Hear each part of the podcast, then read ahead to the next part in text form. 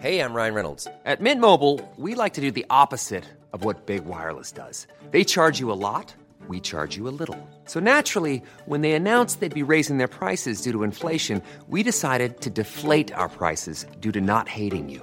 That's right. We're cutting the price of Mint Unlimited from $30 a month to just $15 a month. Give it a try at mintmobile.com slash switch. $45 upfront for three months plus taxes and fees. Promo rate for new customers for limited time. Unlimited more than 40 gigabytes per month. Slows. Full terms at mintmobile.com.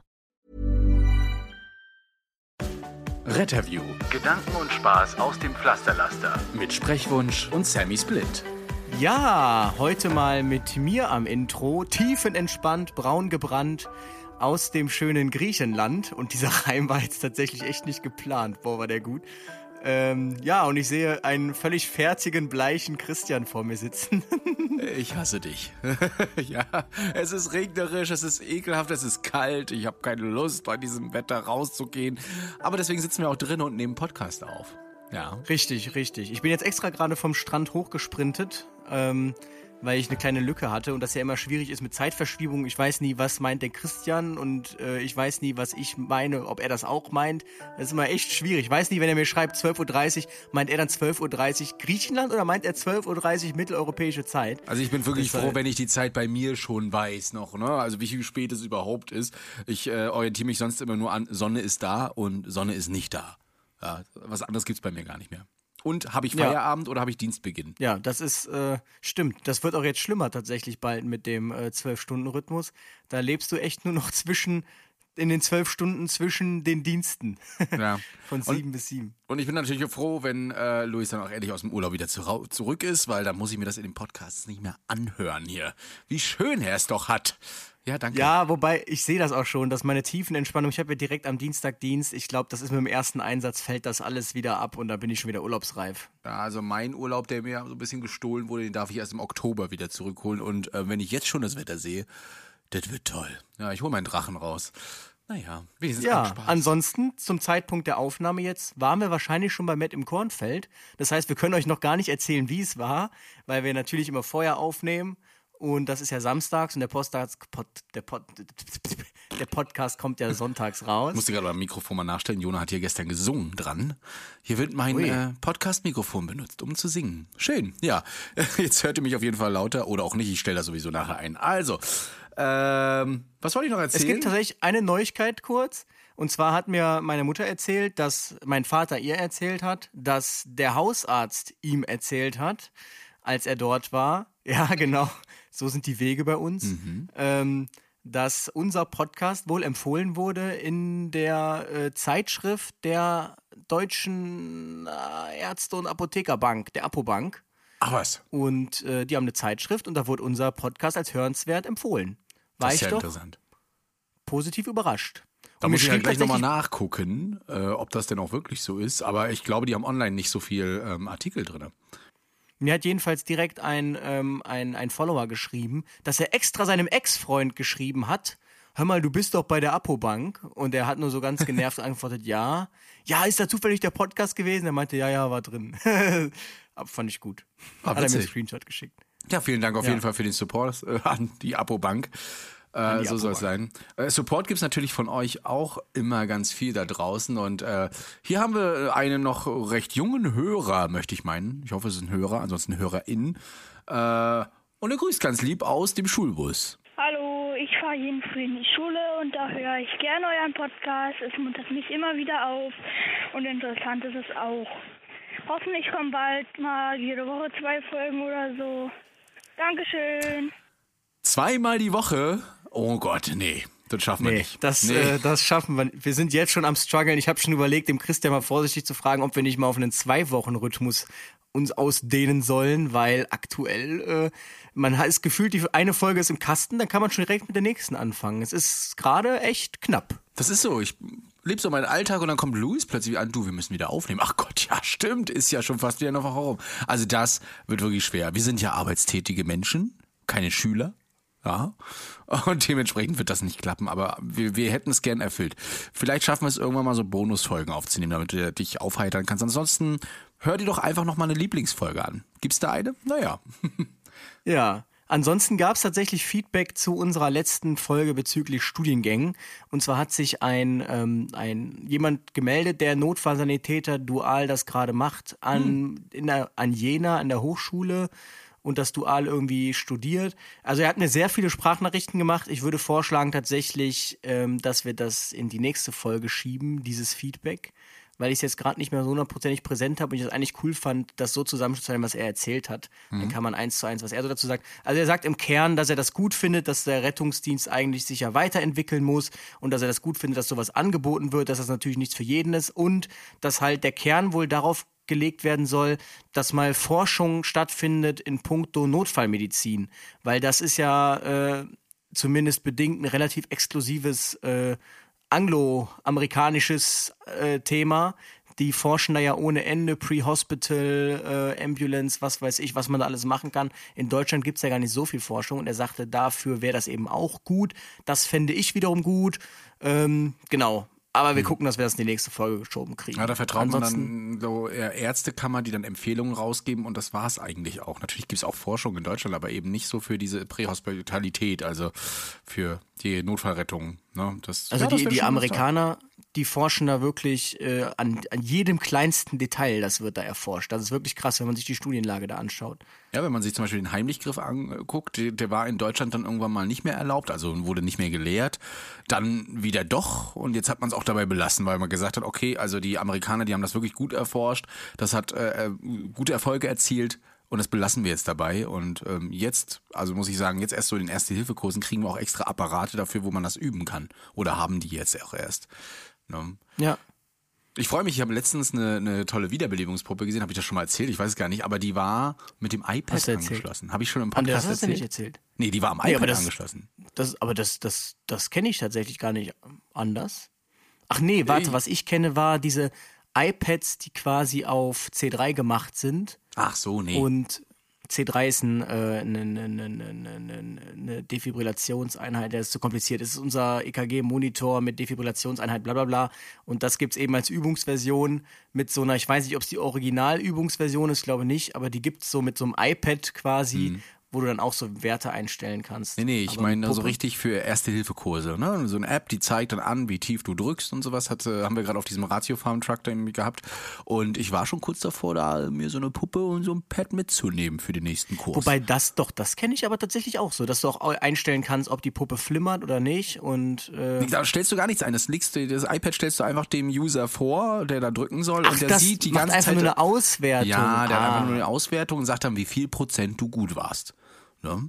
Aber das wiederum äh, hatten wir auch schon damals. Aber ich möchte Ja, aber mit so kleinen Computern und so, jetzt ist das ja, Ja, ja. für den Erste-Hilfe-Kurs gebraucht. Anwender, ja. Äh, anwendbar. Na klar, es gab schon bestimmt Ausbilder, die haben diesen Laptop-Anschluss gehabt, wo dann der Ausbilder gesagt hat, ja, ja, ja, hm, nee, hier, ne, hier hättest du noch ein bisschen.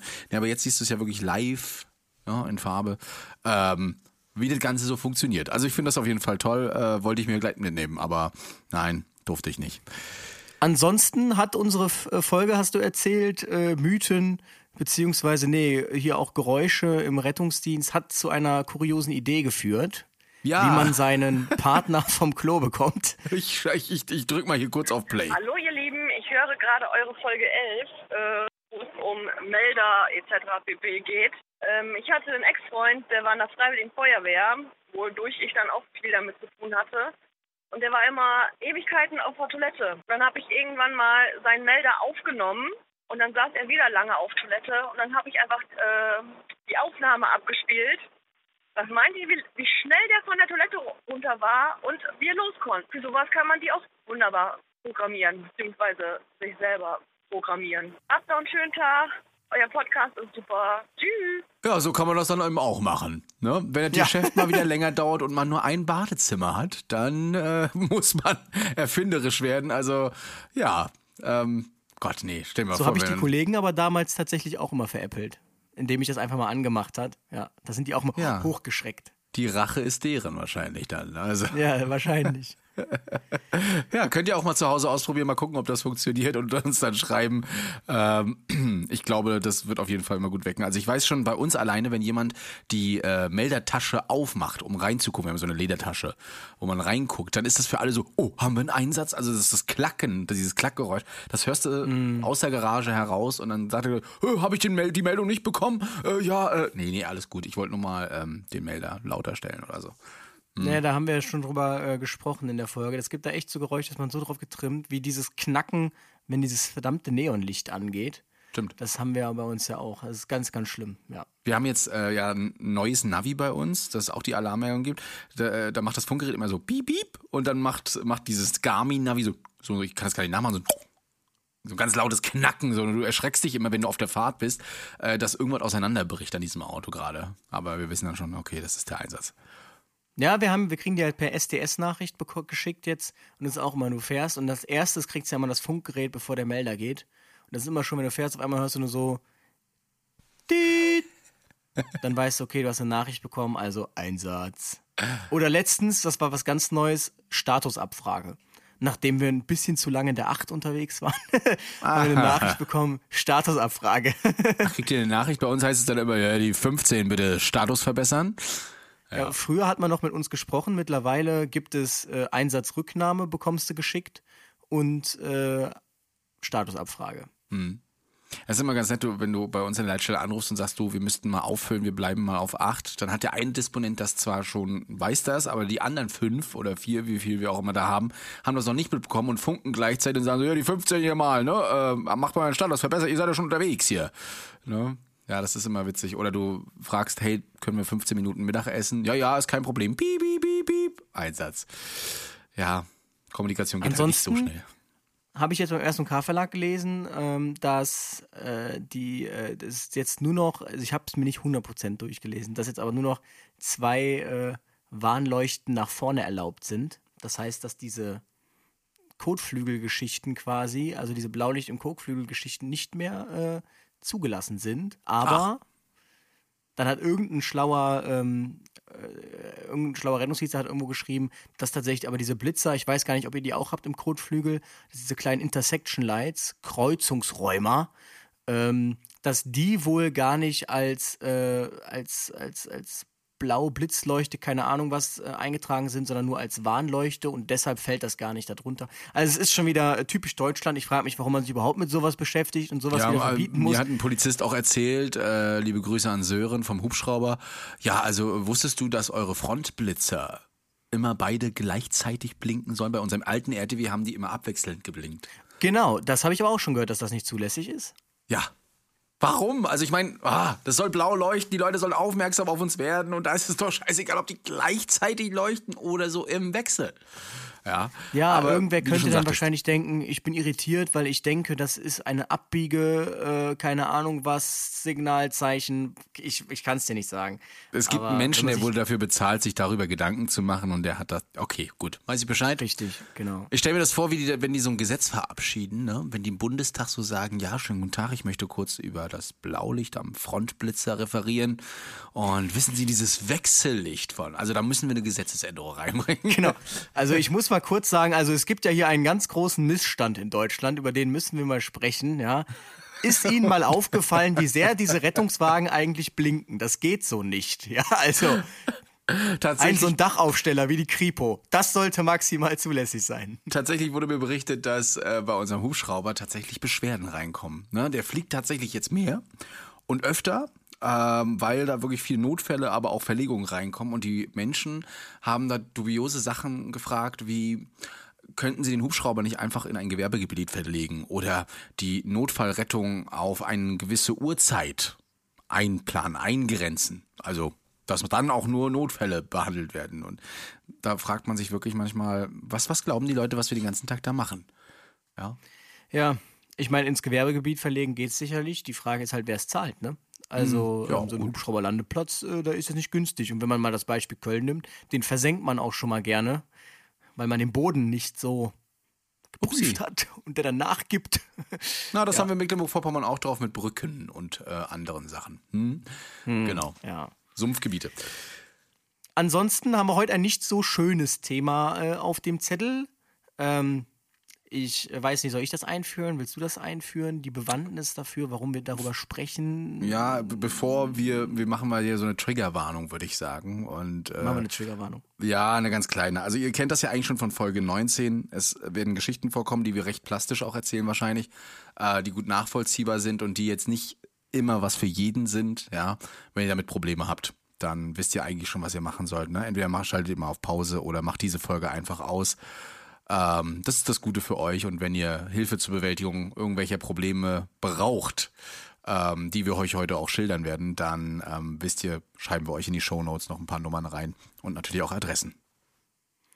Yes, genau. Ansonsten äh, kurz, wie es dazu kommt. Also es geht ähm, kurz und prägnant, das wird wahrscheinlich schon mal im Titel gelesen haben, um die immer wieder aufkommende Frage, was war denn der schlimmste Einsatz? Das ist immer so die erste Frage, die man hört. Und eigentlich habe ich gesagt, das ist nichts, was man fragt. Denn der Meinung bin ich auch nach wie vor noch. Also äh, man geht nicht zu jemandem hin und fragt ihn am, schönsten, äh, am schlimmsten Einsatz oder so. Das macht man einfach nicht. Ähm, nichtsdestotrotz möchten wir darüber sprechen und zwar nicht, um jetzt hier irgendwie zu zeigen, boah, guck mal, wie krass oder wir sind die armen Typen, sondern mir ist aufgefallen tatsächlich, dass äh, mir hat letztens jemand geschrieben und sagte, hör mal, Luis, ich habe eine äh, Bekannte oder eine gute Freundin, ähm, die äh, hatte jetzt äh, eine Fehlgeburt und äh, ist seitdem völlig neben der Spur. Ähm, die meldet sich nicht mehr, hat jeglichen Lebensantrieb verloren. Und ähm, der Mann hat sich auch verabschiedet und hat gefragt, kannst du dir nicht irgendwie ein paar aufmunternde Worte oder so ähm, schreiben, sagen, machen? Dann vielleicht hilft das irgendwas. Und dann ist mir irgendwie aufgefallen, dass durch dieses in Anführungsstrichen Influenzen also es wurde mal so eine perfekte Welt erschaffen, wo alles immer perfekt war, die Bilder perfekt. Mittlerweile geht man dazu über, so eine perfekte Imperfektion äh, zu schaffen.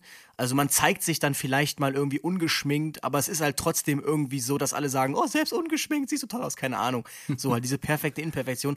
Und ich finde, dadurch driftet man so ein bisschen ab vom tatsächlichen Leben und hängt vielleicht auch so ein paar Leute ab, die dann denken, scheiße. Also man, ich weiß nicht, ob man das weiß, aber es ist tatsächlich so, ähm, das hat ein Kommilitone erzählt, äh, der sich da in der Bachelorarbeit befasst, befestigt hat, die meisten, äh, die Suizidrate die, oder die anteilig auch höchsten Depressionen, die gehen jetzt nicht unbedingt im Winter hoch, weil da geht's ja allen schlecht, sondern dann im Frühling, wenn es den einen wieder gut geht, wenn die Sonne rauskommt und die anderen halt merken, verdammt, jetzt geht's allen gut, mir geht's schlecht. Und ähm, diese, um diese Gap mal so ein bisschen zu schließen, ähm, wollen wir jetzt einfach doch mal darüber sprechen. Gar nicht so sehr um das Ereignis selbst jetzt, sondern ähm, über das, was wir gefühlt haben, wie sehr einen das bewegt, wie sehr einen das vielleicht auch über die Jahre mitträgt oder beeinträchtigt, damit man eben sieht, ähm, wir sind alles nur Menschen, wir haben alle an irgendein Paket mit, das wir mit uns rumtragen, wir knabbern alle an irgendeinem Kuchen, Keks, gut, das passt jetzt gerade nicht in diese emotionale Schiene, ähm, haben alle an irgendwas zu knabbern und deshalb wollen wir da heute drüber sprechen, damit sich eben niemand abgehängt fühlt, damit jetzt niemand denkt, der Christian und ich, wir leben jetzt vielleicht das perfekte Leben und alles ist so toll und ähm, jeder hat mal seine dunklen Tage. Und es ist wichtig aber, dass man das erkennt, wenn man zu viele dunkle Tage hat und sich dann auch Hilfe holt. Ohne dabei jetzt eine Diskussion anzufangen, das ist aber auch das Problem ähm, der Social Media. Ganz einfach. Ne? Wir leben euch ja eine Welt vor, wir zeigen euch die besten Momente, die wir so haben, die lustigsten und so weiter.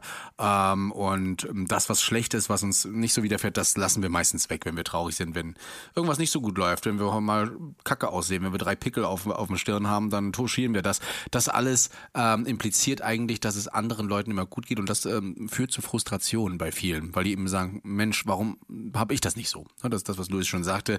Und ähm, gleich vorweg gesagt, bei uns ist das eben auch so. Ne? Also wir versuchen euch schon möglichst auch mal die schlimmen Sachen zu zeigen bei uns. Und deswegen haben wir auch schon über Rettungsdienst nervt geredet und über andere Sachen, Missstände äh, aufgeklärt, weil wir euch zeigen wollen, dass der Rettungsdienst eben nicht so perfekt ist. Ja. Genau, und das ist auch jetzt wichtig, es ist nicht die primär, das primäre Ziel, das haben wir gerade erklärt, aber auch wichtig für Leute, die sich für den Beruf entscheiden, damit man halt mal sieht, so wenn es dann hart auf hart kommt, dann kommt es halt hart auf hart und dann ist es halt nicht mehr so lustig, wie man sich das vielleicht vorgestellt hat. Und ähm, ja, das muss man schon mal sagen. Also auch durch die äh, TikToks, das muss ich mir ja ankreiden, wird das schon so getan, als wäre Rettungsdienst immer lustig, Friede, Freude, Eierkuchen. Aber ähm, kann halt auch ganz anders sein, denn im Zweifel ist der Rettungsdienst ja, wie gesagt, dafür da, dass wenn dann wirklich in Anführungsstrichen die Kacke am Dampfen ist. Genau, es ist immer noch ein sehr seriöser Job mit äh, sehr sensiblen äh, Szenarien teilweise. Natürlich kommt häufig auch das vor, was Luis in seinen TikToks immer gerne mal zeigt und beschreibt, weil ähm, ohne diesen Humor, muss ich sagen, komme ich zum Beispiel auch gar nicht durch den Rettungsdienst. Und wenn wir merken, ähm, man kann mal mit einem Patienten scherzen, auch wenn es dir nicht ganz so gut geht, dann versucht man das damit. Hatte ich heute Morgen zum Beispiel auch. Ähm, und ähm, alle waren trotz alledem gut drauf, ne? auch wenn die Situation noch ein bisschen prekärer war.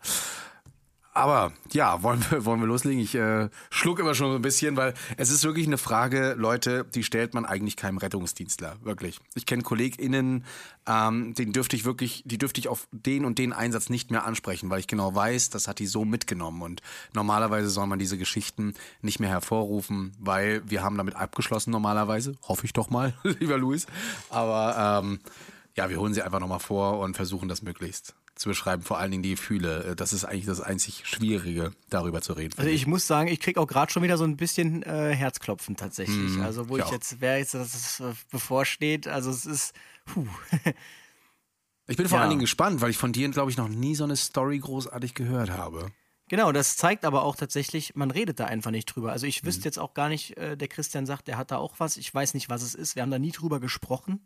Ähm, das, äh, das ist einfach nichts, was man sich unter Rettungsdienstlern irgendwie erzählt. So, guten Morgen, hör mal, so und so und so und so. Also es ist auch eigentlich nichts, was man jemandem erzählen möchte, der damit nichts zu tun hat. Ja, normalerweise sind das immer so die Taten, wo man eher stolz drauf ist, ne? wo man sagt, Mensch, da haben wir das, das gemacht oder hast du das letztens wieder gesehen? Oh, wir hatten, aber sonst erzählst du nie über deine, nicht großartig über deine Gefühle. Ich finde das aber gut, ich habe es schon gemacht und ähm, das tut manchmal ganz gut, wenn man so mit einem vertrauten Kollegen zusammensitzt abends und dann mal Tacheles redet und sagt, du, da hatte ich was, ähm, das ging mir, äh, geht mir immer noch an Mark und Nieren. Ja. Yes. Jetzt ist Wollen die große anfangen? Frage. Ja, wir, wir, wir drucksen hier schon die ganze Zeit rum. Aber ich glaube, Wer- wir müssen, da, wir den- müssen da durch. Wer macht den ersten Schritt? Ja, Christian, von mir aus darfst du gerne anfangen. Ja, womit fange ich an? Ich habe schon überlegt, ich hatte ja euch mal von dieser ersten Hilfesituation erzählt. Ähm, großer Autounfall, da war ich Ersthelfer. Ja, ähm, ein Mädchen 13 Jahre tot, Oma tot und ein Junge neun Jahre wurde in die Klinik gebracht, aber mit schweren Aussichten und ähm, ich habe dieses Ereignis noch nicht ganz so verarbeitet und es kam dazu, dass tatsächlich dieser Junge, diese, dieser Patient, dann wieder auf mich treffen musste. Und wir mussten ihn äh, noch zum Hubschrauber bringen, weil er verlegt werden musste zu unserem Hubschrauber und war bei uns drinne. Keiner wusste davon, außer ich, wer das ist und vor allen Dingen die Mutti, die dabei war, die ich auch kannte von der Unfallstelle, ähm, äh, war auch mit dabei, hatte mich aber nicht erkannt, klar in der Situation. Ähm, war ihr das auch nicht bewusst, wer da überhaupt alles geholfen hat. Naja, auf jeden Fall haben wir den Jungen da noch hingebracht, äh, in den Hubschrauber gebracht, man hat sich noch verabschiedet, man hat der Mutti ganz viel äh, Mut und ähm, Kraft versucht zu spenden. Und irgendwann hat der Kollege, der mich fragte, was mit mir los sei, und ich habe ihm das ganz kurz erzählt, dass das der ist von dem Unfall, hat das natürlich der Mutter erzählt. Und die kam dann auf mich zu und umarmte mich nochmal fest und alles Mögliche und heulte. Und es ging einfach nicht mehr anders.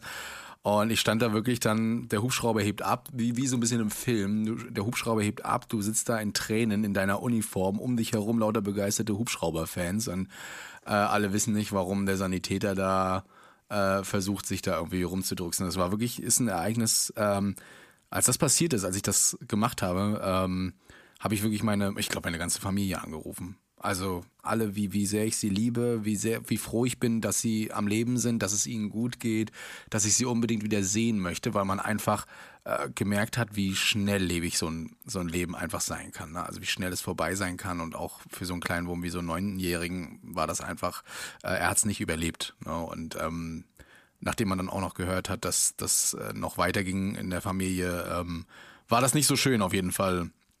Und ich habe, äh, ja, dann doch mit, mit Kollegen reden müssen und mit, äh, mit meinen Angehörigen über diese Story einfach und äh, wollte damit dann auch abschließen. Aber ab, als dieser Junge eben aus Rostock weggeflogen wurde, war das für mich doch der Abschied von dieser ganzen Situation, von diesem ganzen Unfall, weil ähm, du konntest kaum schlafen, du hast davon geträumt, ähm, also ich, man muss ja ja auch immer von ich, ich habe davon geträumt und äh, war auch immer so ein bisschen wie neben mir. Also ich konnte bei äh, schönen Abend-Happenings mit Freunden nicht so lachen wie sonst auch immer. Und das war wirklich echt komisch, weil man wirklich drüber nachgedacht hat. Und ähm, ja, es war auch komisch, weil ich nach diesem Unfall halt auch noch zu einer Party musste, dort auflegen als DJ und ähm, konnte halt keine Freude mehr empfinden, da so richtig. Es war komisch, ja. Äh, auf jeden Fall, also das war so die Situation, wo ich das erste Mal so richtig äh, geheult habe, auch dann da bei sowas. Und dann haben wir auch erstmal eine Stunde Pause gemacht. Wir haben einfach gesagt, Rettungsmagen abgemeldet, fertig. Ja. Aber das ist wirklich, das nimmt dich mit. Also nicht nur, weil es Kinder waren, sondern einfach, weil es eine Situation war. Du hast geholfen ohne Ende, musstest da schon welche zurücklassen und jetzt kriegst du den Jungen nochmal zu sehen und wolltest eigentlich abschließen mit dem Ganzen. Ja. Das war so die, die erste Story, wo ich also immer sage, das wird mich immer noch weiter begleiten. Jedes Mal, wenn ich an der Unfallstelle vorbeifahre, und da fahre ich sehr oft vorbei, äh, siehst du dieses Kreuz und denkst so, oh Mann, hier ist es passiert. Ja. Und es passieren immer wieder da Unfälle, wo du denkst, so, oh, hoffentlich bin ich nicht wieder bei, dabei. Das ist erstmal so das Erste. Also wenn du wieder auf sowas triffst und wie gesagt, wenn dann die Angehörigen da auch noch losheulen und sich bedanken und ja. Wer sich gerade wundert, warum ich äh, so still bin, das liegt nicht daran, dass ich weg bin, aber ich finde es wichtig, dass äh, der Christian die, quasi die Zeit hat, das komplett Ja. einfach runter zu erzählen, weil vieles kommt ja auch dann erst gedanklich, so wenn man wieder drüber nachdenkt, so dann noch hinterher. Ähm, würdest du denn sagen, dass du infolgedessen irgendwie so eine, so eine, in Anführungsstrichen, depressive Episode oder so hattest? Also, dass du so gar kein Glück empfinden konntest für eine Zeit oder.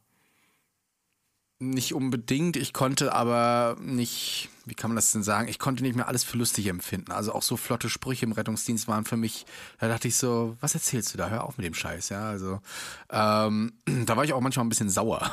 Einfach auch. Auch sauer auf mich, weil ich dachte, ich kann da noch mehr helfen äh, oder man hätte was anders machen sollen. Also ich habe mir wirklich auch viele Fragen gestellt. Hätte ich es anders machen können? Hätte man dem Jungen schneller helfen müssen? Hätte man ja, der Oma, wir haben versucht, die Oma wirklich noch wieder zu beleben, äh, obwohl die Chancen nicht so groß waren und dem Jungen ist auch Hilfe zuteil geworden, aber hätte ich da vielleicht sein sollen. Also so eine Sachen kommen da alles hoch und letzten Endes ähm, in den Gesprächen so komm, kommst du auch langsam auf die Idee, es ging einfach nicht anders. Du hast es versucht, perfekt zu machen und das, was du getan hast, war, war in Ordnung, aber ähm, es kam immer wieder mal hoch. So, mittlerweile ist es zum Glück verflogen, aber es wird, wie gesagt, immer im Gedächtnis bleiben. Also das werde ich nie vergessen. Auch die, die Augen dieses Mädchens, was, ja, als, als der Arzt gesagt hat, dass ähm, keine Chance mehr ist. Ähm, wir haben hier nicht genügend Ressourcen vor Ort und sowas. Ja. Das werde ich nie vergessen, weil das war auch so meine erste 13-Jährige, also überhaupt äh, Jugendliche, äh, wo man einfach sagen musste, okay, verstorben. Ne? Wahrscheinlich ähm, kannst du dich auch noch ganz genau daran erinnern, äh, was für ein Wetter war und wahrscheinlich Mhm. auch Wochentag und Alles. Uhrzeit und was weiß ich. Also Uhrzeit nicht so, aber, aber so äh, Wetter und wann genau und wie sie aussah, die Klamotten, alles Mögliche von denen, das hast du alles noch drin, ja. Das ist ja, glaube ich, auch dieses ähm, Problem bei posttraumatischen Belastungsstörungen, dass das Gehirn normalerweise vergisst ja oder schiebt weg Dinge aus, dem, äh, aus dem Jetzt ins, äh, ins ich muss sagen, wir sind gerade die, die Wörter nicht so präsent, aber ähm, dass man nämlich das, das Gehirn es bei dieser posttraumatischen Belastungsstörung eben nicht schafft, das äh, zu verschieben, sondern dass es wirklich im, im Jetzt bleibt und dass man es deshalb auch so die ganze Zeit präsent hat. Ähm, ja. Ein Positives hatte es, man, man lernt draus. Man hat, man, man sagt sich, okay, das war wieder so ein Fall, äh, aus dem wirst du lernen. Da wirst du auch, man, man zieht natürlich auch so seine Fehler, aber auch das, was positiv gelaufen ist. Äh, und da ist auch einiges sehr gut gelaufen, muss ich sagen. Und ähm, das nehme ich mit. Also auf Einsätzen oder auch ins Leben. Na, das ist wirklich, ähm, ja, vor allen Dingen die Verur Verursachung, und das st- steht ja überall öffentlich auch drinne, ist halt wirklich durch Alkohol passiert und Handy am Steuer. Ne? Ähm, und das macht mich immer wieder sauer, wenn ich dann irgendwie höre, ja, ich habe Alkohol getrunken, bin einfach nach Hause gefahren und denkst so, Alter, erlebt mal wirklich so einen Unfall mit, was passieren kann, ja. Und äh, das nächste Mal dann lässt den Schlüssel einfach liegen und nimmst ein Taxi oder so. Ja. Ich habe gehört, man kann sich aus einem sogenannten Rettungsring bestellen. So heißt das in Aachen. Dann kommen zwei Taxifahrer. Kostet natürlich ein bisschen mehr. Einer fährt dein Auto und in dem anderen fährst du dann quasi mit. Das ist eine coole Sache. Finde ich gut. Also wenn man dann wirklich weit we- wegfahren muss und äh, da nicht wieder so einfach hinkommt, ja, ansonsten einfach stehen lassen, Leute. Also wenn ihr, auch wenn ihr sagt, ich habe jetzt nur ein Bier getrunken und damit habe ich so und so viel Promille und aber wenn ihr euch nicht mehr fahrtauglich fühlt und am besten ist es 0,0, Äh, ganz einfach, weil dann seid ihr auf der sicheren Seite. Äh, Alkohol braucht nun mal seine Zeit, bis es auch reingeht. Und äh, die Frau konnte das nicht mehr einschätzen. Ja, die ist einfach gefahren und dann hat äh, eine ganze Familie auseinandergerissen. Ja, das ist verantwortungslos, kann man nicht anders sagen. Richtig. Gut, also nicht gut, vielmehr. Ähm, und dann hattest du aber auch noch im, also das war jetzt, da warst du als Ersthelfer quasi äh, eingesetzt. Und ähm, Dann halt nochmal durch den Rettungsdienst, ja. ja. Genau, wenn ich dich jetzt fragen würde, die klassische Partyfrage, ey, was war denn dein schlimmster Einsatz? Ich kann es ich gar nicht sagen, aber ich glaube doch, mein worst Einsatz wirklich war, ähm, wir kommen in eine Wohnung rein, im Flur, alles voller Blut. Es war, war wie ein Horrorfilm. Gedimmtes Licht, nachts um drei, äh, überall Blut und andere Stückchen, die man nicht so identifizieren konnte. Am Geruch konnte man es erkennen. Ähm, und du kommst in das Schlafzimmer, Notarzt vor Ort guckt dich wirklich aschfahl an, mit großen Augen. Du siehst, hier ist wirklich, ähm, ja, auf gut Deutsch die Kacke am Dampfen gerade, ja. Helft mir, äh, ich bin hier allein mit meinem anderen Assistenten oder mit einem Notfallsanitäter. Ähm, ich brauche hier Hilfe. Ne? Und der Patient hat wirklich geblutet wie, wie sonst was. Und zwar rektal. Ähm, und hier hieß es wirklich nur noch Load and Go, reinladen, ähm, abfahren, alles dafür tun, dass dieser Patient bis zur Klinik überlebt. Die Tochter kam noch an, war total perplex und du stehst da in Erklärungsnot, weil äh, du weißt noch gar nicht, was passiert ist und die wollte von dir alles wissen. Ähm, und wir haben einfach nur gesagt, lassen Sie uns bitte, wir versuchen Ihren Vater jetzt wirklich zu retten, ähm, aber jetzt nicht. Die Leitstelle hatte zwischendurch noch fünfmal angepiept, weil sie unseren Status nicht durchbekommen haben. Du warst nur am, ich habe am Funk gebrüllt, liebe Leitstelle, könnt ihr aufhören, uns zu alarmieren? Wir haben hier wirklich gerade Stress. Dann gab es da noch einen Anruf zurück, wie ich mit der Leitstelle reden kann. Also alles, alles auf einmal. Und du dachtest nur so, ah, ja, gleich mache ich alles aus und dann kümmere ich mich nur noch um den Patienten, weil das ist jetzt das Wichtige. Auf jeden Fall sind wir bis zur Klinik gefahren, kurz vor der Klinik reanimationspflichtig. Wir drückten da eben drauf rum, sind vor den Schockraum gefahren. Du dachtest wirklich, geil, da sind jetzt die ganzen anderen Ärzte und die haben hoffentlich schon irgendwie Blut oder irgendwas anderes mit dabei, um den zu retten. Da machst du hinten die Tür auf, die beraten sich alle, du am Drücken, der Kollege am Pusten mit, ähm, also beatmen. Ähm, und die Ärzte beraten und denkst so, hallo, Jungs, Mädels, wollen wir nicht raus und einfach rein? Und die haben gesagt, nee, wir haben zu viel Blutverlust. Das war's. Ne? Aber du hast die ganze Zeit darum gekämpft und getan und die Tochter meinte noch so, helfen Sie bitte, tun Sie alles, damit er überlebt. Und äh, war also wirklich emotional und die sagen einfach, geht nicht mehr. Und du brüllst nicht, aber du diskutierst mit denen und sagst so, aber wieso denn? Schiebt ihn noch rein, gibt die Blutinfusion, das ist doch nicht alles. Also das finde ich ist jetzt echt unfair. Ja, aber die Entscheidung der Ärzte im Allgemeinen war, ähm, da können wir nichts mehr machen. Und jetzt gibt es eben diese Regel, wenn ein Mensch für tot erklärt wird, dann darf er nicht mehr in eine Klinik reingeschoben werden. Ja, ähm, das heißt, er muss auf dem Rettungswagen verbleiben. Ähm, der Arzt ruft natürlich die Tochter an, es wird ein Totenschein geschrieben und so weiter. Und wir in Rostock ist es zumindest so, bringen ihn dann auch äh, ins Krematorium. Wir haben da extra einen Raum, wo wir als Rettungsdienst reinkommen. Ja, und dann hieß es eben nur, was machen wir jetzt mit der Tochter? Wir haben die Tochter angerufen, wir haben ihr tatsächlich noch angeboten, ähm, dass sie sich verabschieden kann. Das heißt, wir sind nochmal von die Notaufnahme, von einer anderen Notaufnahme gefahren, wo sie dann wohl auch schon hin wollte, weil sie dachte, da geht's hin.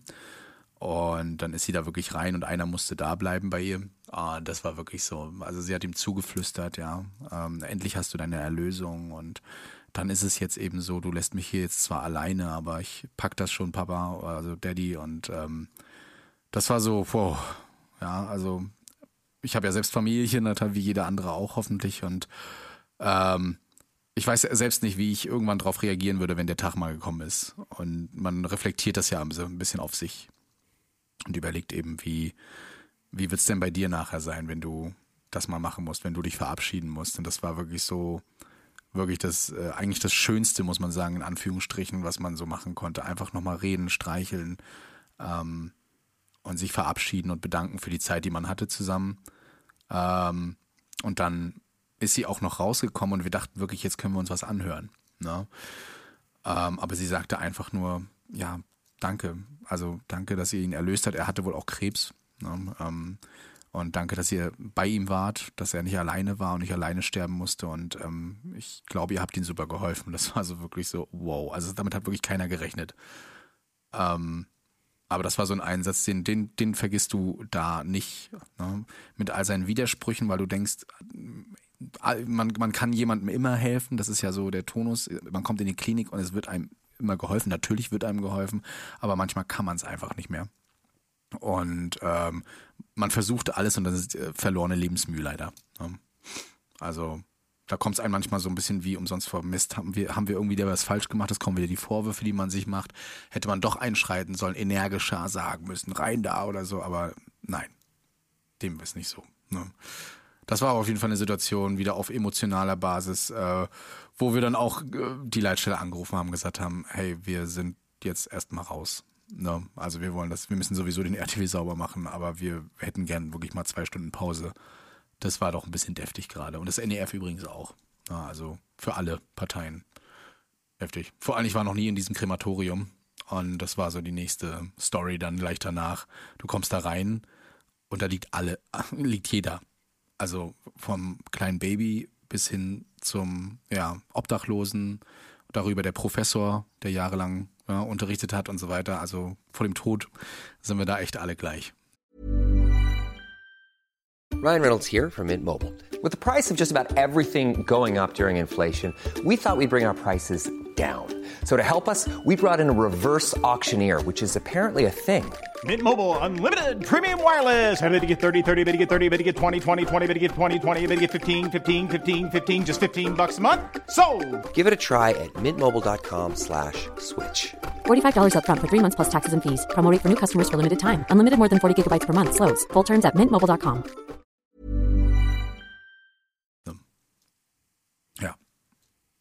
Würdest du das ähm, emotion, wenn man das überhaupt kann, emotional, wenn du es vergleichen müsstest, auf eine Schiene stellen mit dem Erste-Hilfe-Einsatz? Oder meinst du, da überwog eher dieses, in Anführungsstrichen, Drama, dieses, äh, dieses, äh, ich weiß nicht, wie ich das beschreiben soll, also, ähm, Es war, das eine war ja eher Erste Hilfe, das andere ist, du bist da der Profi. Du bist die letzte Hilfe, also die, die Hilfe, die den Leuten zukommt. Vor Ort bei dem, bei dem Unfall war ich nur Ersthelfer, in Anführungsstrichen. Ja, und konnte einfach nur warten, dass Leute kommen, die mir und den anderen dann helfen. Aber ähm, da war ich eben der Helfende und habe halt wirklich alles versucht und natürlich mit meinen Kolleginnen und so weiter. Die haben ja wirklich da echt Großartiges mitgeleistet. Ähm, aber wir konnten zusammen einfach dann nichts mehr machen. Ne? Also letzte Hoffnung und ja, die ist dann leider auch, auch gestorben dann mit ihm zusammen. Ne? Also es ging nicht anders. Aber das ist unser Job und das muss man sich leider auch immer vorhalten. Wir geben unser Bestes und äh, ich bin auch der Meinung, dass wir das an diesem Tag getan haben. Der Arzt hat da wirklich auch, wir haben da Volumen reingeschoben, also wirklich Infusion, aber du kannst nicht lauter Infusion, das weißt du ja selbst, ähm, reinschieben. Irgendwann bist du, das, also es gibt so eine Maximalgrenze, wie viel man in so einen Menschen reinhauen kann. Und äh, da muss es irgendwann eine Bluttransfusion sein. Und die haben wir nun mal nicht da. Die haben wir in der Klinik. Und ähm, auch das muss man erstmal wissen, welche Blutgruppe er hat. Also das sind alles so eine Faktoren. Ja, und er hat uns da vor eine Situation gestellt, der nette Herr, ähm, die wirklich, ja, ausweglos war. Ne? Zumal, und das ist jetzt so das i-Tüpfelchen, wir waren drei Stunden vorher schon mal bei ihm. Und da war eigentlich noch alles, da wollte er nicht mit. Da hat er abgelehnt. Ui. Weil er nicht in diese Klinik wollte, in die wir an diesem Tag fahren. Ne, er wollte partout in eine andere Klinik, das konnten wir ihm nicht ermöglichen, aufgrund unseres Kliniksystems hier in Rostock. Da wollte er nicht hin. Und das hat man ihm dann auch so, hat man eben so respektiert und äh, ihm gesagt, dann nicht. Und das waren nicht wir, das waren auch zum Glück ein anderes Rettungsmittel, aber wir waren mit dabei. Und das war halt so, fuck, hätten wir vor drei Stunden mal drauf bestanden. Ja. Das ist immer, das predigen ja immer alle, diese Gefahr bei äh, Mitfahrtverweigerung, Schrägstrich, ähm, vor Ort belassen. Ne? Das ist, man kann den Patienten nicht reingucken. Ich bin jetzt absolut kein Verfechter davon, jeden Patienten ins Krankenhaus zu fahren und sehe das auch nur in wenigen Fällen wirklich als äh, erforderlich. Aber das ist halt, da sollte vielleicht auch mal die Schwester Rabiata an der Aufnahme dran denken. Sie hält den Kopf nicht dafür hin. Also, ähm, das sind dann wir im Zweifel. Die Leitstelle hält den Kopf auch nicht hin, weil die schicken uns ja dahin. Und ähm, da bekommt das nochmal ein ganz anderes Geschmäckle. Das war übrigens auch das Argument, warum wir dachten, jetzt kriegen wir eine Abreibung von der, von der Tochter und die wird uns hier anzeigen, verklagen und alles mögliche, weil wir eben drei Stunden vorher schon mal da waren. Ja. Und hätte man nicht noch energisch darauf eingehen sollen, ja, wäre die Frage. Aber ist ein schöner Spruch von unseren Alten damals noch aus der Wache, das Menschenbilde ist nun mal eben sein Himmelreich und da können wir nichts machen und ähm, na, also bedingt nichts machen. Ähm, aber es gab hier keinen Grund für eine Zwangseinweisung oder ähnliches. Ne? Er war nicht selbst oder fremdgefährdet und dementsprechend kannst du ihn einfach nicht überstimmen. Er hat das auch unterschrieben. Aber wie gesagt, man fragt sich ja trotzdem, hätte man ihn noch mehr medizinische Argumente aufzählen müssen, dass er mitkommt. Ne? Ja. So, ich würde sagen, du bist dran. Sonst, äh, Ich, ich versuche es die ganze Zeit schon nur ein bisschen äh, zu äh, umgehen. Ja, Ja. Ähm, äh, tatsächlich, wenn man mich jetzt nach meinem schlimmsten Einsatz fragen würde und diesen Einsatz hätte es nicht gegeben, dann würde ich sagen, keine Ahnung, es gab keinen tatsächlich. Also ich bin immer so mit dem blauen Auge davongekommen, würde ich sagen, auch wenn es mal so etwas dramatischere Einsätze gab. Aber ähm, dieser, und das war, glaube ich, eine Verkettung mehrerer Umstände, auch, ähm, also den hatte ich mit 19. Man muss sich das vorstellen, äh, ich bin mit 18 so einen Rettungsdienst gestartet und es war so alles aufregend, jeden Tag was Neues erlebt und es war so cool und keine Ahnung, mit 18 halt, ne, da denkt man ja nichts Böses. Und irgendwann hatte man dann auch Erfahrung so ein bisschen nach anderthalb Jahren und gesundes Selbstbewusstsein, dachte man sich, okay, kann man Rettungswagen fahren. Dann bin ich eben, habe ich den Führerschein gemacht, bin in den Rettungswagen gegangen und äh, auch immer mit meinem Favorite-Kollegen gefahren. Es war immer lustig, immer toll und ähm, hat immer Spaß gemacht. Und äh, dann äh, kam tatsächlich dieser eine 24-Stunden-Dienst, ähm, wo ich auch mehr oder weniger nur eingesprungen bin, wo der Kollege dann auch nur eingesprungen ist und wo dann auch noch ein Praktikant eigentlich drauf saß und der meinte, ich meinte noch zu ihm, fahr doch die Nacht noch mit, der war eigentlich nur für den Tag vorgesehen. Und der meinte, ja, pf, nee, keine Ahnung. Und mal gucken. Und dann sind wir gegen 20 Uhr irgendwie, hat er um 19 Uhr Feierabend zu einer Blutdruckentgleisung alarmiert worden. Dann meinte, er, nee, da fahre ich jetzt nicht mit, ich fahre jetzt nach Hause. Meine ich, okay. Und dann ging eben dieser Nachtdienst los, war Donnerstag, äh, Donnerstagnacht, wo wir dann gestartet sind. Und ähm, da ist halt, es fing an zu regnen um 23 Uhr. Es war irgendein Juni und ähm, es hat geregnet. Dann ist man äh, morgens um 1 Uhr irgendwie ins Altenheim gefahren. Sie hat sich mit der Pflegerin gezofft, warum denn vorher nicht? Und dann hat sie sich beschwert. Dann ruft die Leitstelle ein noch um 2 Uhr an, hör mal, die hat sich beschwert. Und äh, nur so ein Gezeter. Dann um 3 Uhr morgens ist man irgendwie zu einem Patienten alarmiert, der einfach nur aus dem Bett gefallen ist, äh, wo eigentlich die Berufsfeuerwehr-RTWs näher dran gewesen wären, aber weil ja die Leitstelle von der Berufsfeuerwehr ist und man das wusste, äh, hat man dann lieber den Hilfsorganisations-RTW geweckt und nicht den Berufsfeuerwehr-Rettungswagen. Hat man sich auch wieder nur drei auf, äh, drüber aufgeregt und dann keine Ahnung, sind wir morgens um halb vier einfach nur äh, völlig fertig eingeschlafen. Äh, der Regen zimmerte gegens, äh, gegen die Fenster und dann morgens um, also eigentlich gehofft, dass man dann um sieben einfach nur raus kann und weg kann, weil dieser Dienst einfach so scheiße war. Und dann äh, um, ich glaube, 5.30 Uhr, 5.45 Uhr oder so ging dann der Melder Atemnot Kind. Und äh, das war dann auch wieder so, um, ja, ist jetzt irgendwie, keine Ahnung, äh, es ist wieder Eltern, die jetzt wieder überfordert sind, Kind hat dreimal gehustet und das ist jetzt gleich die Atemnot. Dann sind wir dann in RTW völlig, völlig durch. Hast das NEF schon vorbeifliegen sehen, obwohl das eigentlich von einem etwas entfernteren Standort kam. Und ähm, sind dann nach dem NEF angekommen. Das Meldung war irgendwie akute Atemnot, äh, Kind, keine Ahnung, vier Wochen. Und ähm, also es ging um Baby letztlich. Und ich weiß es wirklich noch ganz genau. Ich, äh, ich bin gefahren, der Kollege ähm, und ich, wir sind rein, weil wir haben das NEF ja da stehen sehen. Das heißt, die haben das ganze Equipment schon mitgenommen. Das heißt, wir wussten, wir müssen eigentlich nichts mitnehmen. Und dann kam uns der NEF-Fahrer entgegen, also der Fahrer vom Notarzt und sagte einfach nur, ist Ex. Und äh, jetzt gerade, wo ich das ausspreche, läuft mir wirklich ein eiskalter Schauer über den Rücken. Es ist einfach, ich habe das überhaupt nicht, ich bin da gar nicht, ich habe es gar nicht verstanden. So, ähm, und mit ist Ex meint der Exitus letalis, Ausgang tödlich, Patient, also das Kind ist tot. Und dann sind wir wirklich den Flur um die Ecke gegangen. Du hast Schreie gehört, die immer lauter wurden mit jedem Schritt. Dann standest du da und siehst dann dann absoluter Dramatik. Ähm, irgendwie der Notarzt saß auf dem Bett, war schon den Totenschein am Schreiben. Äh, dass, dass die Mutter saß da mit ihrem äh, völlig bleichen, vier Wochen altem Kind im Arm, auf den Kniete auf dem Boden in der Mitte dieses Raumes und war so nach vorne und nach hinten am Wippen, als würde das Kind noch leben, als wenn man das Kind versuchen würde, quasi jetzt gerade in den Schlaf zu wiegen, so einfach nur am Weinen, am Weinen, die ganze Zeit am Gucken und sagen, ist da nicht noch irgendwie was und keine Ahnung. Und ähm, die Tante, also die Schwester von der Mutter, war auch schon da, wirklich absolutes Drama. Und ähm, darauf war ich einfach nicht vorbereitet. Das muss ich halt äh, ganz ehrlich sagen. Also es ist verstorben am plötzlichen Kindstod. Sie hat das Kind zum letzten Mal irgendwie um halb zwei oder so äh, in, äh, lebend gesehen. Und es ist dann ähm, wahrscheinlich kurz darauf, wo wir dann noch unterwegs waren, irgendwie ähm, verstorben. Das gibt ja nur so, so Risikofaktoren, die man da beschreiben kann, zum Beispiel kein Lammfell oder so. Das Kind soll nicht auf dem Bauch schlafen. Und die meinten, wir haben doch alles dafür getan, dass sowas nicht passiert und so und so. Und der Notarzt sagte, ja, ich kann Ihnen es leider nicht, äh, ich kann es Ihnen nicht erklären. Und ähm, dann rief die Mutter noch den, den, den, den, den Vater an und sagte, er soll, der war schon auf der Arbeit, der soll jetzt zurückkommen. Und äh, der NE-Fahrer sagte noch, sagen Sie es mich am Telefon. Und dann äh, hat sie einfach nur ins Telefon gerufen, komm hier hin, komm hier hin, nimm dir ein Taxi. Und das, der war völlig perplex, ähm, das hast du gemerkt, weil das war jetzt keine Familie, wo man sagen würde, man nimmt sich jetzt mal so ein Taxi.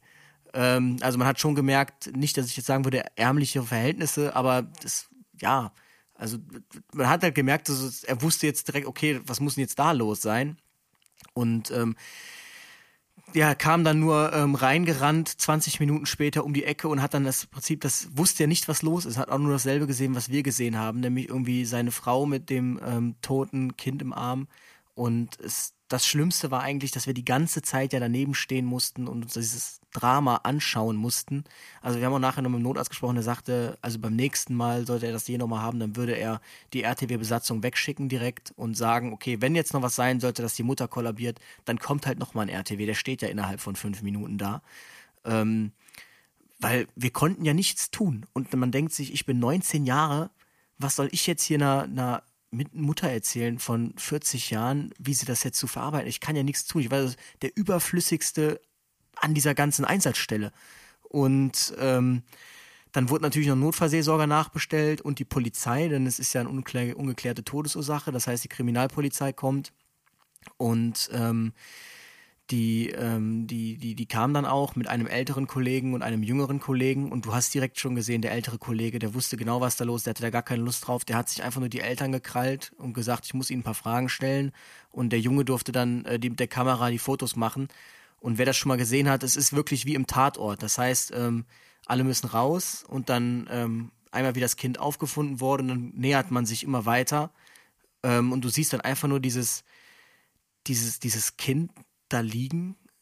Und dann hast du, du hast es ihm angesehen, die Hände waren so am Zittern, er war nicht in der Lage, die Kamera zu halten. Also du hast wirklich gesehen, es war so, so schlimm einfach. Und ähm, dann hat das dann noch Ewigkeiten gedauert, bis der Bestatter kam. Und ähm, dann wurde es nochmal wirklich emotional, natürlich, als das Kind dann in den Sarg musste. Dann ist die Mutter nochmal wirklich, wirklich an die Decke gegangen, zurecht, und wollte das Kind nicht loslassen. Und ähm, als wir dann, als wir dann gefahren sind, beziehungsweise entlassen wurden nach, ähm, ich glaube, anderthalb Stunden, die, ich hatte schon eine SMS auf dem Handy vom Kollegen, hör mal, wo bleibt ihr? Weil es war dann irgendwie neun Uhr oder so oder halb neun. Das heißt, wir hätten ja eigentlich schon seit anderthalb Stunden abgelöst werden sollen. Und ähm, dann sind wir auf die Wache gefahren und dann es war wirklich, wirklich, also wir haben noch so gescherzt über andere Sachen auf, dem, auf, der, auf der Rückfahrt. Und ähm, ich habe dann tatsächlich so ein Erlebnis gehabt, äh, seitdem verstehe ich das, wenn Leute irgendwie, ähm, also vorher dachte ich immer, wenn Leute irgendwas Traumatisches erlebt haben und nicht sprechen können, denke ich mir, wie kann man denn nicht sprechen? Also einfach, dass sie nicht sprechen. Und ich habe das dann zum ersten Mal äh, live mit, also an mir selbst erlebt. Wir sind angekommen auf der Wache, sind in den RTW rückwärts reingefahren, ausgestiegen. Dann saßen die Kollegen da schon so, ja, wo wart ihr denn jetzt hier? Und dann wollte ich einfach nur sagen, wir hatten gerade einen plötzlichen Kindstod. Und ich habe wirklich nur geschafft, ja, wir hatten gerade einen plötzlichen, dann ist mir wirklich ein eiskalter Schauer durch den Rücken, ich konnte ich es nicht aussprechen. Und du, du sahst schon, wie der Kollege mich sofort anschaute, so irritiert. Und dann, dann sprang der, der, mit dem ich gefahren bin, ein und sagte, wir waren gerade bei einem plötzlichen Kindstod. Und dann siehst du wirklich, wie den beiden alles runtergefallen ist im Gesicht. Ähm, die haben auch direkt angerufen, äh, gesagt, hör mal, RTW erstmal außer Dienst und wir müssen jetzt mal kurz um die Kollegen kümmern. Das konnte ich aber noch gar nicht so annehmen tatsächlich in der in dieser unmittelbar danach irgendwie. Das, ich habe das dann erst gemerkt, so sind dann nach Hause, haben uns natürlich noch kurz unterhalten. Ähm, ich habe mich dann schlafen gelegt nach dem Dienst und ich habe das tatsächlich dann erst so Stück für Stück von Woche zu Woche wurde es dann irgendwie schlimmer. Ähm, dass dass man irgendwie gereizter wurde, dass, ähm, dass man es irgendwie einem dann teilweise irgendwie nicht so gut ging. Es hat einfach gearbeitet, man hat es gemerkt. Und weil man es nicht wirklich sich damit auseinandergesetzt hat, weil man dachte, ja komm, hat's jetzt den Einsatz, ist gut, dass, ähm, dass, dass, dass das einfach in einem gearbeitet hat. Und ich weiß nur, irgendwann kam dann der Kollege, mit dem ich diese Schicht gefahren bin, kam irgendwann zu mir und sagte, weil wir sind ja relativ häufig gefahren, sagte, du, ich sag mal, du bist echt gereizt geworden. Also wir haben uns dann auch mal wegen Sachen gestritten, so die eigentlich, worüber wir uns nie gestritten hätten. Und ähm, sagte, Luis, hast dich dann ein bisschen verändert. Willst du nicht mal gucken, irgendwie, ob du nicht mal vielleicht irgendwie zu jemandem gehst oder so und da, darüber sprichst? Und ich habe dann tatsächlich mit jemandem äh, darüber gesprochen. Also ich bin dann tatsächlich, ähm, habe das Ganze aufgearbeitet, vernünftig. Und äh, seitdem ist es auch gut. Ich würde sogar sagen, ähm, ich sagte immer, wenn mir sowas nochmal passiert, dann, dann wäre ich definitiv raus aus dem Rettungsdienst. Ich weiß nicht, ob das jetzt sieben Jahre später, ähm, ob ich das immer noch so, so sagen würde. Ich kann auf jeden Fall eins sagen, Zeit halt alle Wunden. Ist einfach so. Und ähm, man, ich weiß nicht, wie ich das genau sagen soll, man entwickelt irgendwie mit zunehmendem Alter. Also ich habe mich schon mal gewundert, warum ältere Kollegen sowas besser wegstecken, in Anführungsstrichen. Ähm, ich weiß nicht, ob sich so der Blickwinkel ändert, ob sich so die Distanz ändert, keine Ahnung, aber ich hatte den Eindruck, hätte ich das jetzt gehabt, würde mich das nicht so treffen wie damals mit 19 irgendwie, wo die Welt noch so toll war und alles war toll und Rettungsdienst und oh, und wir feiern nach dem Dienst und alles so toll und oh, wir sind alle beste Freunde. Das hat da wirklich irgendwie abrupt geendet und äh, zu abrupt für meinen Geschmack. Und das ist auch der Grund, warum wir oder ich dann auch damals den Leuten immer gesagt hatte, KTW ist nicht nur äh, Oma von A nach B fahren. Ähm, setzt euch damit auseinander. Es kann passieren, dass ihr rangerunken werdet, dass die Leitstelle sagt, wir haben nichts anderes, ihr müsst gerade einen First Responder übernehmen.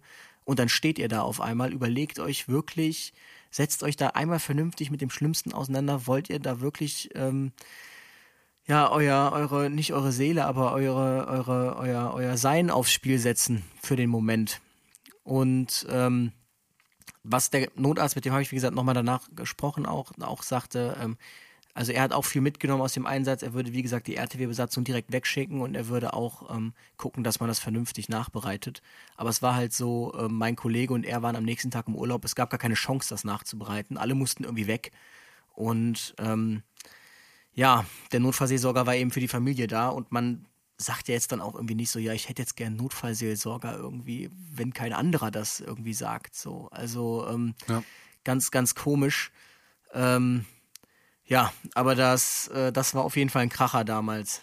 Und noch krasser ist es, wenn man sich überlegt, dass es irgendwie, ich habe das dann gegoogelt, 500 Mal oder so im Jahr ist, glaube ich, so passiert das, wenn man sich überlegt, 500 Mal, das ist ja quasi mal so gerade so einmal am Tag in ganz Deutschland dann hast du das Pech, dass das auch noch genau in deiner Stadt, in deiner Schicht, in deinem Einsatzgebiet, also diese, diese Wahrscheinlichkeit ist ja so gering, ne? Hm. Und ähm, ja, ich hatte dann mit meinem Wachleiter mal drüber gesprochen, irgendwann dann sagte, ja, er ist halt der Meinung, irgendwann bekommt jeder einfach so sein, sein Päckchen im Laufe seiner Dienstzeit so mitgegeben. Das war dann auf jeden Fall meins. Heftig. Also ähm, möchte ich nie miterleben, ganz ehrlich. Also so Kindernotfälle sind sowieso schon was, wo ich immer schlucke, gerade nach dem Erlebten. Und ähm, was du schon sagtest, das fand ich ganz gut, dass man ähm, tatsächlich immer auch mal trotz allen Scherzens, die man im Rettungsdienst einfach macht. Ne? Man liest einen Einsatz und ähm, sagt sich so, ah, ja, hm, bestimmt wieder Blutdruck oder sowas, dass man äh, immer erwarten sollte, dass es auch mal zu einem Worst-Case-Szenario kommen kann. Und das erleben wir, glaube ich, jedes Mal, dass eine Situation sich irgendwo mal wenden kann. Das passiert nicht in zwei Diensten und in fünf Diensten, aber der sechste vielleicht dann doch schon wieder. Ne? Ähm, dass da mal wieder was dazwischen kommt, äh, wo man sagt, okay, wir müssen doch äh, ein bisschen ernst, also wir müssen ernster an die Sache mal wieder rangehen. Ne? Ähm, dass man das nicht immer zu locker nimmt, alles. Also das, ich hoffe, dass das auch mal klar ist. Und was du gut sagtest mit der Notfallseelsorge, dass das echt niemanden peinlich sein sollte. Und ich habe es zweimal, nicht für uns, aber ähm, für die Leute vor Ort, für die Betroffenen angefordert und muss ehrlich sagen, bekam nicht die Antwort, die ich wollte. Ne? Also von wegen, ja natürlich, ich rufe die euch, kein Problem, sondern ja, was wollen die denn damit? Ja, die müssen doch mit Kindern umgehen können. Das ist deren Job. Ja, so eine, so eine Antworten kamen da tatsächlich. Und das, da musste ich dann auch mal ein bisschen energischer sein und sagen, also Jungs, ich will jetzt hier eine, eine PSNV haben. und ihr habt die Nummern dafür und ähm, ihr, ihr seid nicht da, also ruft mir das bitte, alles andere klären wir später. Ne? Also das ist die falsche Reaktion und das geht gerne raus an alle Leitstellen. Nehmt das wirklich ernst, wenn da ein Retter anruft, egal ob es ein Arzt ist oder der Rettungshelfer oder Sanitäter. Ähm, nehmt das bitte ernst. Ne? Also die werden das nicht einfach mal so machen äh, und ehrenamtliche Kräfte da rausrufen und gerade Seelsorger, da ist dann schon was am Argen. Ja, und die Leute wollen auch ausgerufen werden. Das, die, die, die machen das auch dafür. Ja, und die sind, wie, wie du ja gesagt hattest, auch nicht umsonst, weil du sagtest ja selbst, dass du dich ausgesprochen hattest. Wahrscheinlich nicht über PSNV, aber ähm, über eine professionelle Kraft auf jeden Fall. Und das ist wichtig. Ja, ja dass man sowas das hat. ist auch ein Rat, dem ich einfach nur wirklich jedem äh, mitgeben kann. Versucht nicht, irgendwelche Sachen mit euch selbst auszumachen. Es funktioniert nicht. Also, ähm, es gibt einfach so Gedankenkarusselle oder so oder so. Man muss manchmal einfach mal ausbrechen quasi und sich da einen eine externen Blickwinkel drauf holen. Und das ist auch leider verpönt in der Gesellschaft, das gebe ich zu. Da spricht keiner offen und ehrlich drüber, deshalb tun wir das jetzt mal. Ähm, aber es, es nützt nichts. Und je mehr man das schleifen lässt, desto äh, mehr lässt man quasi zu, dass das aktiv auch das eigene Verhalten bestimmt, die Ausstrahlung, den Umgang mit anderen Leuten. Das merkt man vielleicht selber nicht. Das bekommt man dann irgendwann als Feedback. Und da muss man eben wirklich gucken, dass man da ähm, frühzeitig gegensteuert. Und ähm, ja, das äh, Thema Leitstelle, also ich bin sowieso der Meinung, das ist leider so ein großer Nachteil, dass man ja so ein bisschen dass die RTWs so hinter Nummern verschwinden. So, ihr seid die 15. Dass da der Christian Mansen und der Boris, was weiß ich, auf dem, äh, auf dem Rettungswagen sitzen. Der eine äh, hat einen Freund, der den gerne abends wiedersehen würde, der andere eine Familie. Das sieht man nicht. Man sieht nur den 15881 und den schickt man jetzt irgendwo hin. Und das ist so ein, finde ich, so ein großes Manko, das vielleicht auch manchmal verloren geht, dass man gerade zwei Menschen irgendwo hinschickt und dass man sich auch vielleicht bei der anderen, anderen Gefahrenlage überlegen sollte, ähm, schicke ich die da jetzt wirklich einfach mal zwei Menschen hin. So, weil geschickt das sind die schnell, aber ähm, ja, vor Ort geht es teilweise drunter und drüber. Das finde ich so schade, weil ähm, auch wenn wir in verschiedenen Organisationen sind, ne, bei uns die Leitstelle ist halt äh, Feuerwehr und äh, DRK und so weiter, ähm, fände ich es schon ganz toll, glaube ich, wenn man sich kennt. Wenn ich so amerikanische Notrufserien sehe, die also Reality-Sachen, die wirklich echt sind, ne, mit den Polizisten, die in der Leitstelle kennen den, der da auf der auf dem Streifenwagen sitzt und umgekehrt. Und wenn der schreit, ich brauche hier Hilfe, dann ist die da absolut bemüht. Dann ist da Emotionalität hinter, aber auch eben ähm, auch rationales. Also dann wissen die auch, der hat zehn Jahre Erfahrung. Ich habe mit denen letztens gequatscht, der weiß so viel. Und wenn der sagt, hier ist irgendwas los, dann glaube ich dem natürlich und schicke dem da alles Mögliche, was ich brauche. Ich glaube, das fehlt bei uns. Bei uns, wie du schon sagtest, ist es eine zu rationale Ebene, die wir teilweise haben. Wir brauchen eine rationale Ebene, aber eben nicht zu sehr. Ja, es ist gut zu wissen, wen ich auf dem Rettungswagen habe. Es ist gut zu wissen, welche Qualifikationen die haben und wie viel Erfahrung die haben. Natürlich kann ich nicht alle kennen, aber irgendwie hat man sich irgendwo immer mal getroffen. Nur ich muss selbst sagen, ich habe, glaube ich, zweimal Disponenten da gehabt, die ich mal so auf dem NEF getroffen habe, ansonsten nicht mehr. Alle anderen kenne ich überhaupt nicht. Und das ist sehr ja. schade eigentlich. Also ich würde schon mal gern wissen, mit wem ich da ab und zu mal telefoniere und was der dabei gedacht hat, als er vielleicht uns da hingeschickt hat. Ja. Genau das ist das. Aber ähm, also das symptomatisch dafür tatsächlich war auch mal, dass wir einen Einsatz hatten, wo wir zu einem Patienten äh, geschickt wurden, abends um 23 Uhr. Die bettlägerische Dame, die sich nicht selbstständig bewegen konnte, die gepflegt wurde von ihrem Mann. Das Doofe war, der Mann ist im Laufe des Tages bei einem Verkehrsunfall ums Leben gekommen. Und ähm, wir mussten jetzt eben zu dieser Dame, die wusste nicht, der Mann ist einfach nicht nach Hause gekommen. Das lief jetzt langsam an. Die Polizei hat uns angefordert, weil die jetzt die Todesnachricht überbringen wollten. Und die Leitstelle hat uns dann dahin geschickt. Wir kommen dahin. Straße dunkel, eine Laterne brennt, weit und breit keine Polizei. Und dann haben wir die Leitstelle mal angefunkt, ja, ist die Polizei schon da? Ja, ja, die sind da. Und dann stehst du da so, ihr müsst einfach mal klingeln. Und dann sagst du zu meinem Kollegen, sollen wir jetzt wirklich klingeln? Also, also, du kannst ja nicht einfach da klingeln. So, dann steht nachher, macht die die Tür auf, auch wenn es hieß, bettlägerig, aber nachher macht einer die Tür auf. Was sagst du denn dann? Ja, ist die Polizei schon da? Ähm, es ist nichts passiert, aber äh, wir sind so. ja, nee, so und dann, dann haben wir da geklingelt, es war keiner da, die Polizei war noch nicht da. Dann habe ich eine Leitstelle angerufen und haben gesagt, hör mal, was war denn das jetzt gerade für eine Aktion von euch? Und äh, dann sage ich immer, ihr schickt uns da einfach hin. Was ist denn, wenn uns einer die Tür aufmacht? Was sollen wir denn da machen? Sollen wir dir dann die Todesnachricht überbringen? Und dann sagt der, ja, ich glaube, ich hätte dann einfach gesagt, ich habe mich in der Hausnummer geirrt. Er kriegst dann noch so eine dumme Antwort, ne? Und ähm, das ist nämlich genau dieses Problem, dass man so ein bisschen, glaube ich, den Bezug verliert. Wir wollen jetzt hier nicht uns auf die Leitstelle einprügeln, aber äh, dass man da vielleicht manchmal dran denkt, dass da wirklich ähm, zwei emotionale Wesen sich auf dem Weg irgendwohin befinden und dass man dann vielleicht auch von selbst mal auf so eine Idee kommt, mal sowas anzubieten, aktiv. Wenn man irgendwie weiß, man bekommt auch im Notruf mit, was da abgeht. Und wenn man dann hört am Funk, keine Ahnung was, wir fahren jetzt unter Reanimation und man weiß, im Notruf hat man da gerade ein, ein bewusstloses Kind angenommen, dann fragt man doch mal irgendwie nachträglich vielleicht, hör mal, wollt ihr mal kurz raus? Das tut ja auch schon viel. Dann fühlt sich die Besatzung ja auch schon direkt so ein bisschen aufgefangen. Wenn man das nicht so, das hat ja immer dieses bittere, das wird einem so, das hat, man hat so Angst, dass man sich jetzt unter, unterstellt wird, man wird sich verpissen wollen, so nach dem Motto, man hat nur keinen Bock zu arbeiten. Aber so ist es ja nicht. Nee. Oft höre ich den Spruch auch, Mensch, ja, also das, was du machst, das könnte ich nicht. Ja, und da antworte ich gerne auch manchmal, also in vielen Situationen könnte ich das auch nicht. Also traue ich mir jetzt auch noch nicht zu, aber da muss ich durch, weil ich bin ja jetzt nun mal die, die Kraft da. Ich habe das mal irgendwo gelernt und äh, muss das eben jetzt so weit anwenden, wie ich es eben kann. Und wenn das nicht mehr geht, dann rufe ich mir halt einen Notarzt dazu. Aber ganz ehrlich, du, manchmal bin ich halt auch da. Und dann, dann gucken sie dich an, ja, aber du bist doch der Profi hier. Ja, aber auch ein Mensch. Ja, und äh, auch ich sehe die Situation und muss da immer mitfühlen und muss auch einfach sagen, wenn ich irgendwas nicht, nicht oft genug mache, ähm, dann verlerne ich das einfach. Dann bin ich mir unsicher. Ja, das kennt ihr von Vorträgen, ja.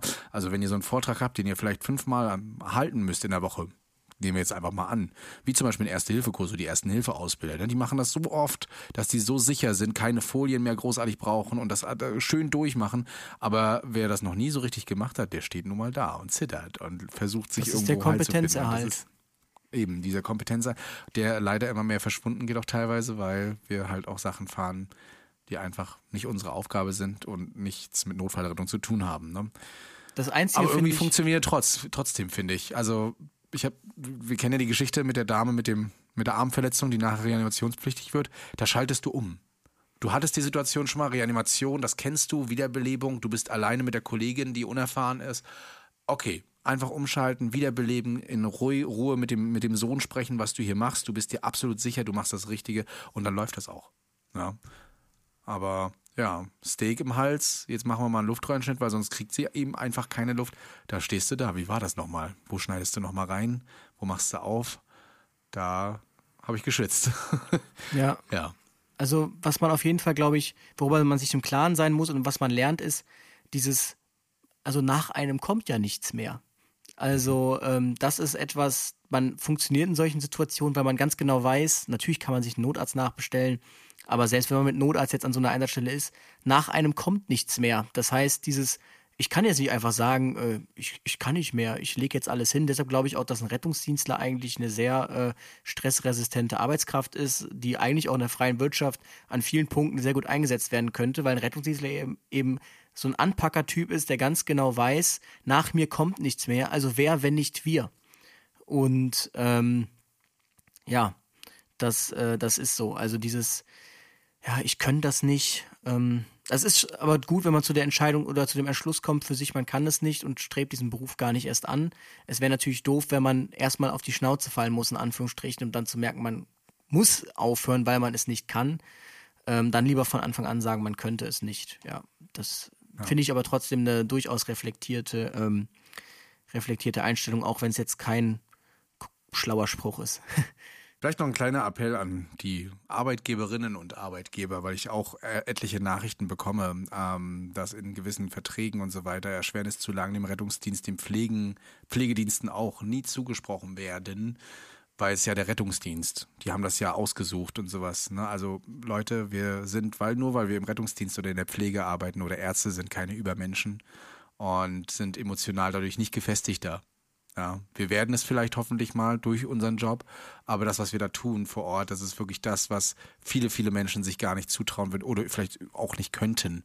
Ja, und ähm, was uns mehr abverlangt teilweise, nicht immer nur physisch, sondern eben auch psychisch. Also ähm, wenn ihr Erschwerniszulagen und ähnliches streicht, ja, dann denkt doch mal drüber nach, wen ihr wem ihr das streicht, weil ich habe das äh, auch öfter mal gehört, unabhängig von irgendwelchen Quellen und finde das schon etwas unfair. Von einigen. Also, dass, das, dass man einfach sagt, ja, ist ja halt der Rettungsdienst. Ne? Ist ja der Job. Das ist Ja, also ich finde auch, man kann beim Rettungsdienst, also es ist das Letzte, wo man sagen kann, das hast du dir ja ausgesucht. Also wenn ich mich jetzt auf Mhm. eine, ähm, weil diese, diese, das ist, passieren ja Sa- Sachen, die kannst du dir ja nicht mal in deinen kühnsten Träumen vorstellen. Und ähm, also du kannst ja gar nicht sagen, was suche ich mir denn aus? Das müsste man ja eigentlich fragen. Was habe ich mir denn ausgesucht? Also dann soll der Arbeitgeber mal einem eine Beschreibung geben von jedem einzelnen Szenario, was kommen kann. Wird er nicht schaffen.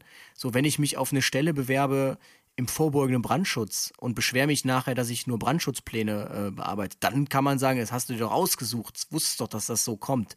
Aber ähm, also im Rettungsdienst, da hast du ja die ganze Bandbreite der Verzweiflung teilweise. Du hast ja alles und ähm, da weiß ich nicht, ob ich mir das immer ausgesucht habe tatsächlich. Also sicherlich ein Teil davon, aber auch viele Teile, da hat mir keiner was zugesagt. Siehe, siehe Corona-Pandemie. So. Ja. Und dass man da mit dem Mund-Nasenschutz steht, der nachweislich nicht schützt. Also, ähm, da haben wir schon mal drüber gesprochen. Gut. Eines solltet ihr aber immer aus diesen Situationen lernen und das tue ich, glaube ich, jeden Tag. Ich bin immer wieder froh über jeden Tag, äh, den wir gesund aufwachen. Ja, das solltet ihr euch immer vor Augen halten, wenn ihr irgendwie wie mal wieder sagt so, warum ich, ja, oder warum musste mir das passieren oder ähnliches. Äh, das finde ich, das finde ich manchmal ganz gut und ich lerne auch immer wieder draus. Oh verdammt, das sollte ich mal nicht machen oder oh Gott, das kann also daraus passieren. Ja, äh, ich spreche mal so über Rauchen oder ähnliches. Ne? Manchmal denke ich so, fuck. COPD 4, der kriegt kaum noch Luft, der ist den ganzen Tag, den ganzen Tag am, am Atemgerät und alle Kollegen am Quarzen. Ne, die kann Ja, und der Christian mittendrin. Ja, genau. Ne? Also von daher, warum macht er das? Nach ein, zwei Also Bier. Mhm, sind so da war ich Sachen- schockiert. Ne, heute auch. Ich muss ja, ich muss ja wirklich sagen, ja, nach ein, zwei Bier und dann raucht er. Ja. äh, oder ich war heute noch mal in der Klinik, hab einen hab einen Insulinpen weggebracht, den ich von einem Patienten leider noch in meiner Rettungsdiensttasche hatte. Und bin mit meinem äh, E-Roller, eh mein E-Scooter hingefahren. Womit natürlich nicht einem Helm. Ja, und der Notarzt kam auch gleich auf mich zu und hat mir das auch gleich gesagt, der da vorne im Notauflage stand. Mein Jung, du rettest sowas den ganzen Tag. Ich kann es nicht verstehen. Und er hat vollkommen recht. Ja. Ja, wir sind die Also- Schlimmsten. Wichtig ist auf jeden. Fall, ähm, sollte es euch mal über längere Zeit nicht gut gehen oder sonst irgendwas, sucht euch jemanden, mit dem ihr sprechen könnt. Ähm, scheut nicht davor, euch professionelle Hilfe zu suchen. Ähm, das ist auch dieses, natürlich sind die Wartezeiten dann da irgendwie vier Monate oder so. Das Ding ist halt, macht diesen Termin. Absagen könnt ihr den immer noch. Ihr glaubt gar nicht, wie schnell die vier Monate rum sind. Und in vier Monaten fragt ihr euch wieder, verdammt, und dann müsst ihr wieder vier Monate warten. Also ihr schiebt ja diese vier Monate warten immer nur weiter raus. Ähm, wenn ihr euch den Termin einfach macht, glaubt immer, das ist nichts, was verschwindet in vier Monaten. Schön wäre es. Aber ähm, leider ist das nicht so. Also scheut nicht davor, euch da ähm, Rat zu suchen. Wie gesagt, wir schreiben sie euch wieder in die Links mit rein, in die, für, für diese Sendung. Genau, Ja. es ist aber, es die, gibt die Telefonseelsorge einfach bei Google eingeben. Ne? Nummer gegen Kummer oder Telefonseelsorge findet ihr sofort. Und da wird euch wirklich Genau. gut geholfen. Da wird euch auch zugehört. Auch anonym, wenn ihr möchtet. Ja, ihr müsst da Genau. nichts angeben. Es wird auch nichts gespeichert oder weitergegeben. Einfach mal, damit man vielleicht auch mal, ich meine, die Leute, die reden ja jeden Tag quasi mit Leuten, denen es gerade nicht so gut geht. Die können vielleicht auch schon so, ein, auch wenn es keine medizinische Ersteinschätzung ist, aber schon so ein bisschen einschätzen, na, ist das jetzt wirklich einfach nur die Winterdepression oder ist das vielleicht doch eher schon ein bisschen mehr? Deshalb ähm, macht das. Euer Hausarzt, Hausärztin ist äh, übrigens auch Genau. ein guter Ansprechpartner für sowas. Ja?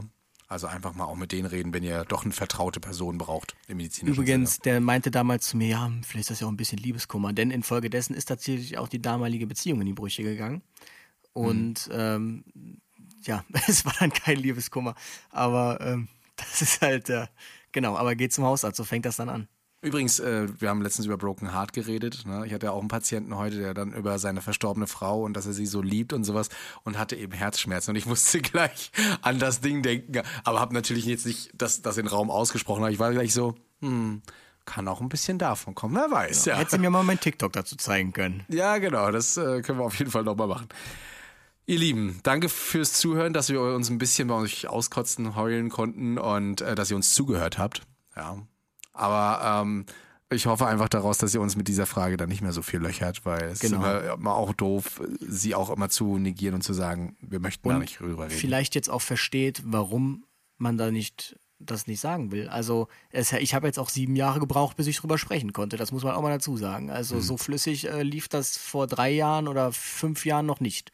Und Was uns tatsächlich hilft, ähm, wir freuen uns ja, wenn ihr uns markiert und das teilt, aber tatsächlich für den Algorithmus, so ein bisschen Nerdwissen, ist es besser, wenn ihr nicht ein Foto davon macht, wie ihr das hört ähm, in eurem Autoradio, sondern wenn ihr einmal auf, äh, auf wirklich auf Teilen klickt in der App, dann erkennt nämlich äh, einfach nur der Algorithmus, dass das scheinbar ein teilenswürdiger Podcast ist und ähm, genau, das hat, erkennt Genau. er eben nicht, wenn ihr das nur abfotografiert. Also darüber würden wir uns freuen, aber das sind natürlich Luxusprobleme. Wir freuen uns über alles. Also ich finde es sowieso geil, wenn dann äh, einer so ein Handy vor sich hält, noch scheinbar ein zweites Handy hat und dann vor den Alpen ja, diesen Podcast hört.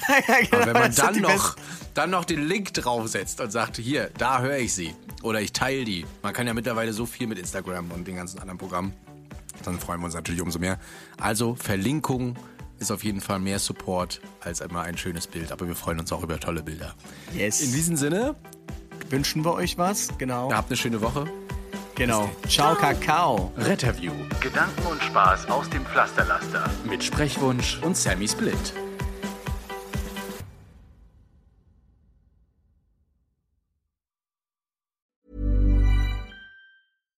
Here's a cool fact a crocodile can't stick out its tongue.